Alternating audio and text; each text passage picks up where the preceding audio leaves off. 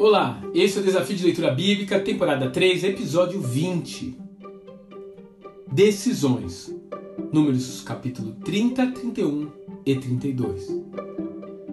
No capítulo 32 de Números temos a descrição de um fato curioso, em que duas tribos pedem a Moisés para tomar posse de uma terra que ficava ao leste do Jordão, fora dos limites da chamada Terra Prometida.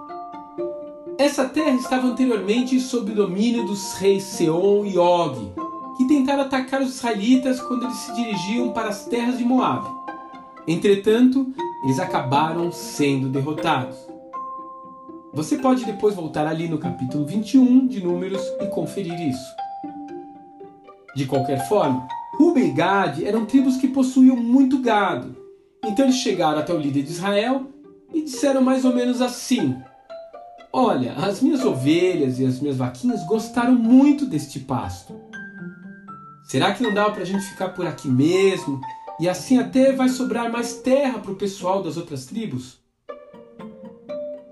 Bem, Moisés, em um primeiro momento, ficou horrorizado com aquela atitude e chegou a compará-los aos espias que haviam feito o povo desanimar lá atrás, quando viram os gigantes. Afinal de contas, a atitude dessas tribos poderia ser interpretada como um desprezo com relação às promessas feitas por Yahvé do outro lado do Jordão.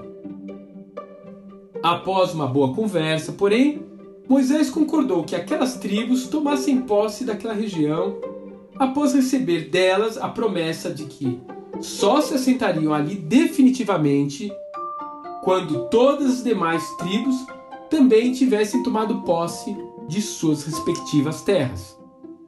Dessa forma, não haveria um desfalque na força de combate da nação enquanto Israel estivesse pelejando contra os cananitas.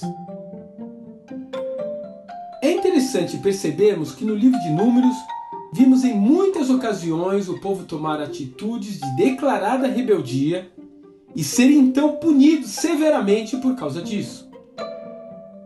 Em alguns momentos, porém, percebemos que Deus parece apenas permitir que eles assumam as consequências de seus atos.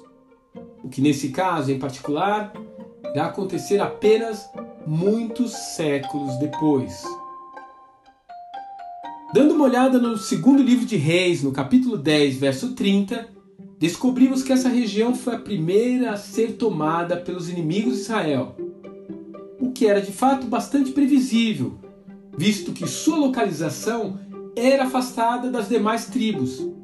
E também eles não podiam contar com a barreira natural proporcionada pelo Jordão.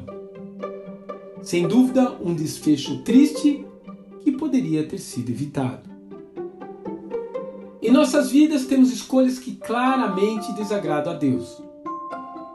Algumas, porém, estão dentro de uma faixa cinzenta, de maneira que só conseguimos perceber as consequências quando já é tarde demais.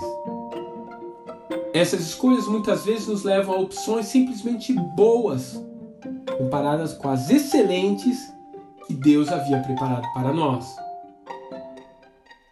Talvez cometer esse tipo de erro seja inevitável para nós. Porém, não tomar decisões precipitadas ou sob pressão pode nos ajudar nesses casos.